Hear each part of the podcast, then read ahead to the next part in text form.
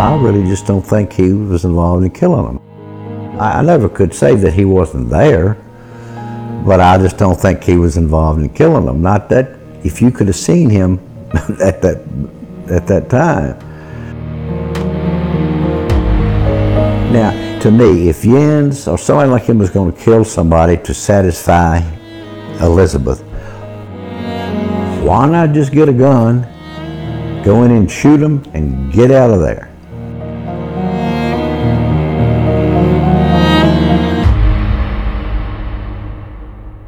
Hallo und herzlich willkommen zur siebten Folge unseres Podcasts Der Fall Jens Söring. Ein deutscher Richter urteilt.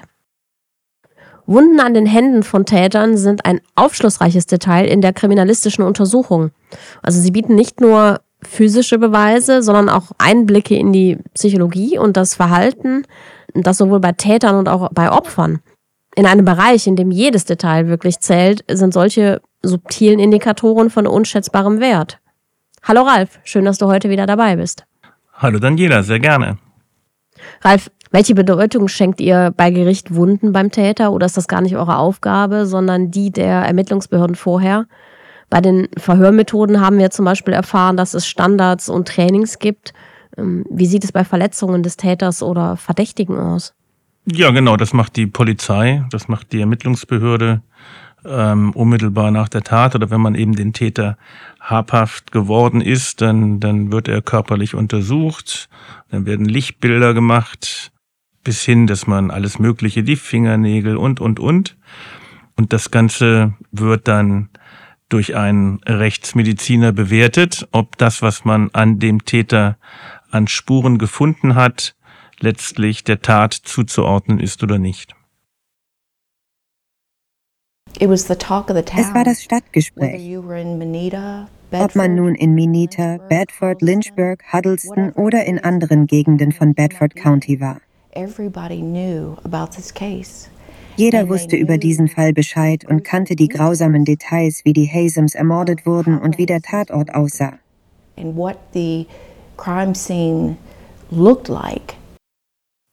Tammy Martin beschreibt die Eindrücke für die Menschen in Lynchburg die durch diese grausamen Morde entstanden sind.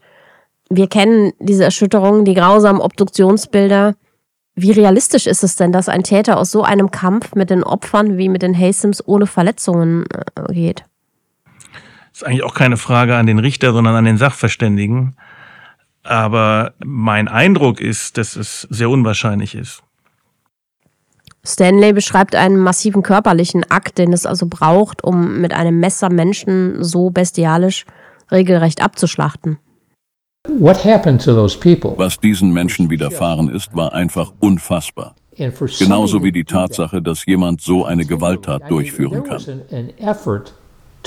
Ich meine, man kann jemanden erschießen und töten und man hat keine großen Gefühle dabei.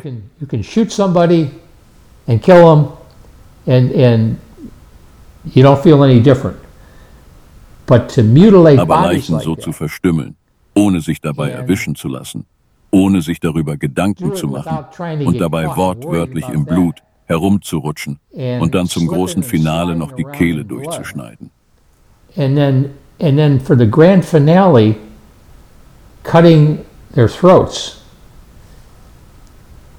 I mean, ich meine, wenn mich jemand fragen würde, hey, Würdest du mir einen Gefallen tun? Würdest du diese Person umbringen?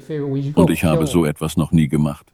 Ich selbst hätte Todesangst. Aber mal ehrlich, man würde doch probieren, so schnell wie möglich da reinzugehen und so schnell wie möglich wieder rauszukommen, ohne dass man dort noch zusätzliche Zeit verbringt.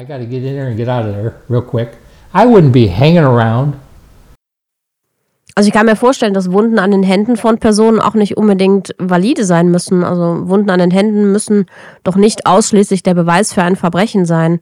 Auch alltägliche Aktivitäten können ähnliche Verletzungen verursachen. Und daher ist es doch sicherlich auch wichtig, das alles im Kontext zu sehen und ähm, das auch mit anderen Beweismitteln zu kombinieren. Ja, klar. Ich meine, es kommt immer darauf an, wann sind die Wunden beobachtet worden, zu welchem Zeitpunkt aber der normale Fall ist, wie gesagt, der, ich habe eine Tat, wegen mir eine Körperverletzung und ein Opfer und ich habe dann relativ schnell einen Täter, also ich sag mal binnen 24 Stunden Und dann wird er eben körperlich untersucht und dann sieht man Prellungen, Prellmarken an Brust, im Gesicht, eine offene Lippe, gegebenenfalls auch andere Wunden und dann ist es eben die Aufgabe festzustellen, ob die auf die Tat zurückgehen oder eben nicht. Und äh, es kann natürlich sein, wenn jetzt zum Beispiel darunter eine Woche oder mehrere Tage liegen, dass die dann auch beim Fußballspielen oder sonst irgendwo entstanden sein können. Aber das ist, wie gesagt, Aufgabe der Ermittlungen. Ich glaube, wir dürfen für unsere Zuhörer auch nochmal erläutern, was es mit Wunden am Täter überhaupt auf sich hat. In der Welt der Kriminalistik gibt es zahlreiche Indikatoren, die auf die Identität oder die Handlungen eines Täters hinweisen können. Naja, manchmal übersehen oder auch ein entscheidendes Detail sind natürlich Wunden an den Händen. Ein Hauptgrund, warum die doch so bedeutsam sind, ist, dass sie oft eine direkte physische Konfrontation zwischen Täter und Opfer belegen. Und ja, du hast ja auch von Prellungen gesprochen, Schnitte, Schürfwunden, Bisswunden. Ja, also es, es hängt ja dann auch immer mit dem Aussageverhalten des, des Täters oder auch des Opfers zusammen und ähm, man, man kann sehr stark feststellen, beispielsweise, ähm, ob ein blauer Fleck, also eine Prellung, ähm, sich mit dem, mit dem Tatgeschehen ähm, erklären lässt oder aber auch nicht.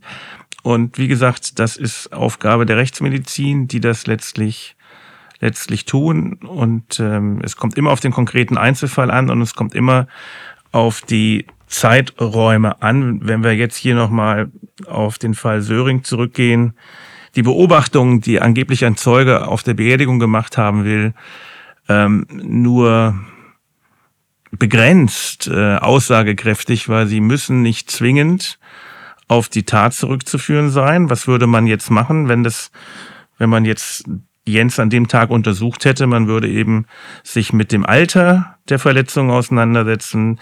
Wann sind die entstanden? Und dann mit der zweiten Frage, wodurch sind sie entstanden? Ja. Aber all das hat man ja nicht gemacht. Und es gibt da keine weiteren Erkenntnisse drüber. Aber im, im Grunde genommen ist das, was wir hier gerade besprechen, ist absolute Routinearbeit. Ich denke in beiden Welten, sowohl in den USA als auch in Deutschland. Ja, du sprichst da auch eine absolute Besonderheit doch in dem Fall an, denn dieser Zeuge Donald Harrington hat äh, nach einigen Wochen auch erst diese Aussage gemacht, er habe bei der Trauerfeier für die Hastings Verletzungen an Sörings Händen und im Gesicht gesehen und dazu hat sich auch Chip Harding geäußert. Er war mehrere Tage lang in der Nähe von Leuten, die ihn wahrscheinlich nicht leiden konnten. Aber keiner dieser Leute rief an, um zu sagen, dass sie Verletzungen gesehen haben. Ich bekam einige Kontakte, die es mir ermöglichten, einige Studenten zu finden, die damals Mitbewohner von Elizabeth und Jens waren. Ich fing also an, sie durchzugehen, und viele wollten nicht mit mir reden. Bis auf zwei wollte keiner damit was zu tun haben. Einer von ihnen, der heute Arzt im Bundesstaat Maryland ist, erzählte mir sehr genau, dass er mit Jens und Elizabeth zu Abend gegessen hatte, wenige Tage nachdem die Leichen gefunden worden waren. Und er war mehrere Stunden bei ihnen. Und er sagte, ich habe absolut keine Schnittwunden an den Händen oder blaue Flecken im Gesicht gesehen. Und er war ein Studienfreund? Er war damals Student und hat seinen Abschluss in Medizin gemacht. Und er hat keinen Kontakt mehr zu ihnen, seit sie die Universität von Virginia verlassen haben. Es ist also nicht so, als ob es eine andauernde Freundschaft wäre. Er ist also sehr glaubwürdig. Die andere Person, die ich gefunden habe, war eine Frau, die jetzt als Anwältin arbeitet. Und sie war eine Mitbewohnerin und hielt sich zusammen mit Jens und Elizabeth auf, bevor die Leichen überhaupt entdeckt wurden. Als Frau Massey an die Universität kam, um Elizabeth zu finden und ihr mitzuteilen, dass ihre Eltern ermordet worden waren, war diese Mitbewohnerin eine von denen, die Elizabeth fanden und sie zu Frau Massey brachten. Sie sagte, ich bin mir absolut sicher, dass es keine Schnittwunden an den Händen oder Prellungen im Gesicht gab. Die Besonderheit, was die Verletzungen angeht, die angeblichen, niemand sonst hat das gemeldet und Jens Söring hat die Woche nach der Beerdigung ähm, bei den Freunden der Familie Haston, bei den Messis verbracht. Und Mr. Messi war Arzt und hat keine Verletzungen gesehen oder gemeldet. Und Howard Haston war ebenso Arzt und hat nichts gesehen. Kommt ja noch eins hinzu, dass äh, Jens ja in einem seiner Geständnisse gesagt hat, dass er bei der Auseinandersetzung ähm, sich in die Hand geschnitten hätte und stark geblutet hätte. Insofern ist das wiederum ein Punkt, der auf der Zweifelsseite ähm, nachhaltig aufgeschrieben worden wäre, dass man gesagt hätte, also wenn es diese Auseinandersetzung gegeben hat, auch da würde man sich rechtsmedizinisch oder sachverständig begleiten und befragen lassen. Wären nicht Verletzungen wahrscheinlich? Und wenn sie denn so sachverständig bestätigt worden wäre, diese Meinung, dann hätte man eben bewerten müssen, dass eben die Menschen, die in unmittelbarer Nähe von Jens Söring nach der Tat waren, hätten denn solche Verletzungen A bemerken müssen und wenn sie ausgesagt haben, sie hätten sie nicht gesehen, dann waren sie auch nicht vorhanden. Und insofern, wie gesagt, ein weiterer Punkt, der dafür spricht, dass man sagt, also das sind doch, doch schon erhebliche Zweifel, die man hier berücksichtigen muss, bevor man jemanden schuldig spricht. Und hinzu kommt ja auch noch das Thema der Luminol-Testung, denn auch durch diese Schnittverletzung ja. wäre natürlich Blut ausgetreten. Ja, ja, ja. Das eins, eins kommt dann zum anderen. Hm? In der vorherigen Folge haben wir auch über die Nachbarin kurz gesprochen und das, was sie beobachtet hat. Donald Harrington, hier dann auch Zeuge eines Ablaufes, der etwas gesehen haben will. Wie wichtig sind Zeugen und vielleicht auch der damit verbundene Unsicherheitsfaktor? Also grundsätzlich ist der Zeuge das schlechteste Beweismittel, was es eigentlich gibt weil wir nur subjektive Überzeugungen zur Kenntnis bekommen. Womit ich auch sagen will, die wenigsten Zeugen lügen vor Gericht, sondern sie geben das wieder, was sie an Bildern im Kopf haben und meinen, was richtig ist. Nur das, was sie meinen, hat nichts mit der objektiven Sicht zu tun. Das gilt jetzt hier auch für den Zeugen auf der Beerdigung. Es kann durchaus sein, dass er, als er diese Aussage gemacht hat, der festen Überzeugung war, dass diese Verletzungen bei Jens Söring vorgelegen haben, aber tatsächlich lagen sie nicht vor. Man muss sich immer wieder fragen, warum sollte jemand bewusst die Unwahrheit an der Stelle sagen, zu dem er eigentlich überhaupt keine, keine Beziehung hat, keine Kenntnisse hat, dem ist er auch nicht schuldig, da muss auch nichts ausgeglichen werden, da gibt es keinen Beziehungskonflikt. Also was ist das Motiv, vorsätzlich etwas zu sagen, was nicht stimmt, in dem sicheren Wissen, dass ich damit sogar noch Meinheit begehe.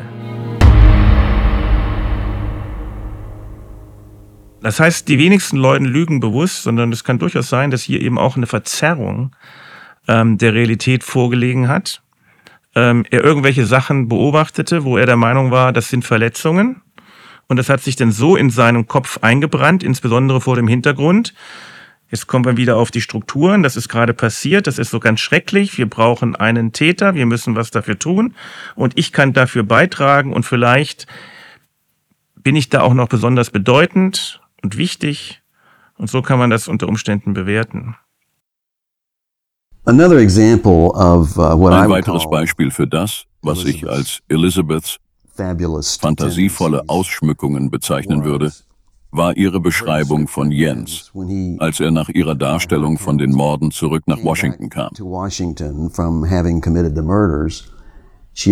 Sie sagte, sie öffnete die Autotür und laut ihren Worten hatte er ein Laken über sich geworfen, auf dem sich eine große Menge Blut befand. Er war also in ein Laken eingewickelt, in ein blutiges Laken.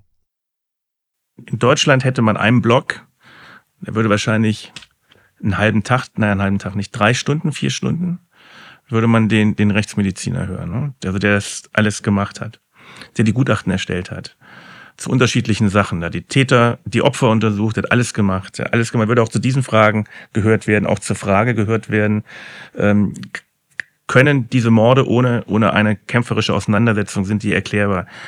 Ist es denkbar, dass das, der Täter keine Wunden davongetragen hat?